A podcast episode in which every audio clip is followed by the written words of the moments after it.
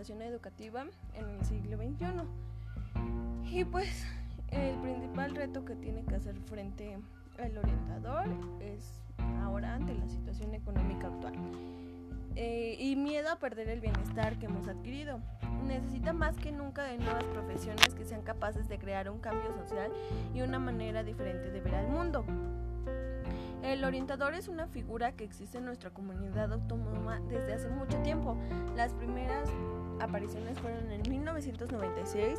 Anteriormente existían los que se llamaban equipos psicopedagógicos y se hacían cargo los, cuyos profesionales eran psicólogos, pedagogos y logopedas. Tuvieron la duda y encomiable tarea de diagnosticar al alumnado con necesidades educativas especiales que recibiera posteriormente apoyo individualizado por parte de los especialistas de pedagogía terapéutica que existían en los centros. Eran los primeros y duros pasos de la integración en el apoyo del alumnado con diversos tipos de minusvalías y también al alumnado de altas capacidades. Ahora nos encontramos en una nueva década que demanda nuevos retos y entre ellos está nada más y nada menos que el desarrollo personal y profesional tanto de los jóvenes como de la población adulta. Los orientadores están presentes en todos los niveles educativos, centros primaria, de secundaria y también en los centros integradores de formación personal, como son las universidades y las preparatorias. Son muy pocos y solo hay uno por centro. Raras veces hay dos. Y los retos están en el primer nivel, sería el alumnado que se encuentra en este cambio económico también les está afectando. Si el profesorado llevaba tiempo quejándose de la falta de motivación del alumnado por aprender, ahora el problema es más grave. Estamos cansados de escuchar en los medios de comunicación que uno de cada tres estudiantes termina en la secundaria. Pero lo peor es que este alumnado se siente fracasado y muchos de ellos difícilmente retoman el camino de la formación profesional. Y pues esto podría decir que pierden la motivación al estudiar así de lejos. Eh, tienen un grado de, desmotivacional excesiva y finalmente se, encuentran en un alarmante número de ninis. Entonces, y ninis que ni estudian ni trabajan y les y pues no hacen nada porque no tienen motivación. en este tiempo están sufriendo pérdidas como económicas, quizás algunos quisieran seguir estudiando, pero su situación económica por toda la situación que estamos viviendo no les da. Eh, también puede ser que simplemente los que trabajan algunas veces tienen las ideas de que ganan poco, los que estudian, los que no, no encuentran trabajo rápido de lo que estudiaron y se sienten desmotivados por la falta de empleo, ¿no? entonces prefieren salirse y no sé, trabajar por decir en una fábrica, trabajar en lugares en donde no les pidan tanto tanto nivel académico y que les paguen mm, mediablemente bien para poder sobrevivir. y pues así ya no les cuesta tanto estudiar, pagar, ya se dedican a trabajar para ellos y muchas veces pues a su familia sin adecuada. A nivel de profesorado es una colaboración eh, y ellos, ¿no?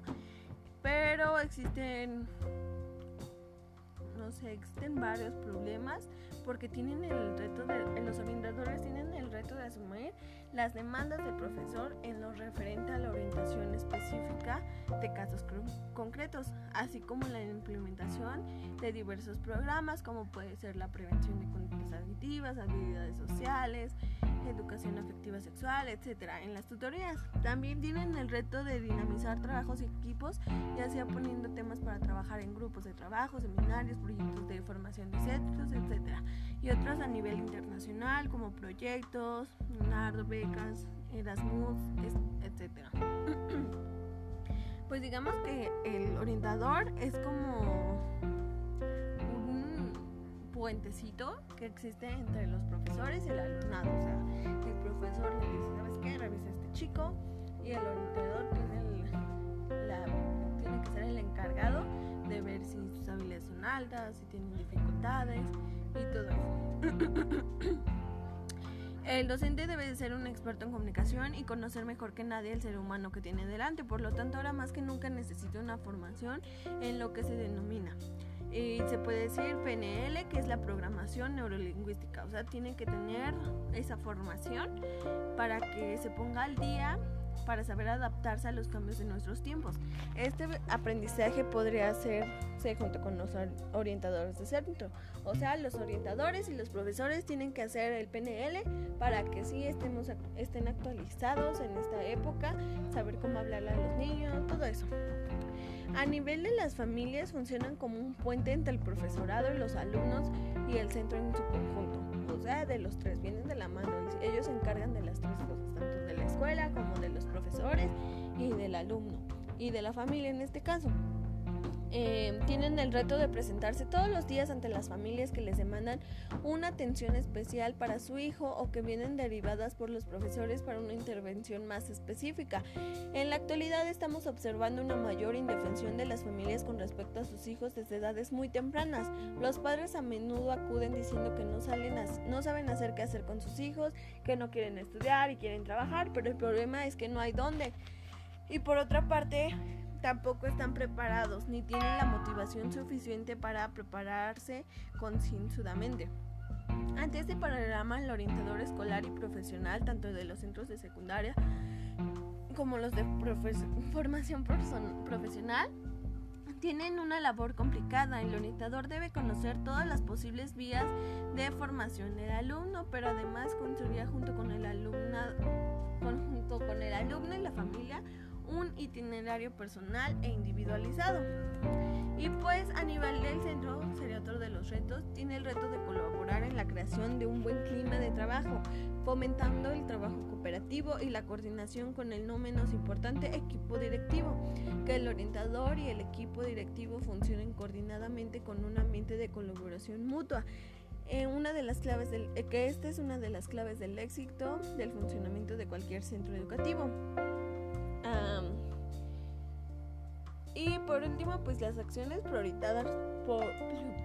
prioritarias, para un orientador de calidad es entender el desarrollo personal y profesional de todos los estudiantes, impulsar la formación y el aprendizaje a lo largo de la vida, ayudar a los jóvenes con especialidades con especiales dificultades a crear su itinerario profesional de una manera individualizada y que de este modo sean capaces de mejorar su nivel de cualificación y así poder tener mayores posibilidades de empleabilidad, fomentar la educación inclusiva y distribuir y coordinar los recursos del centro para garantizar una plena integración de los estudiantes con distintas necesidades de apoyo educativo, individualizar la orientación en el tercer curso del aseo para que la orientación sea más ajustada posible a sus competencias e intereses, colaborar en la realización de planes especiales de actuación en las zonas con mayor índice de fracaso y abandono escolar y elaborar planes que presenten una oferta atractiva para los jóvenes con riesgo de fracaso escolar y exclusión social.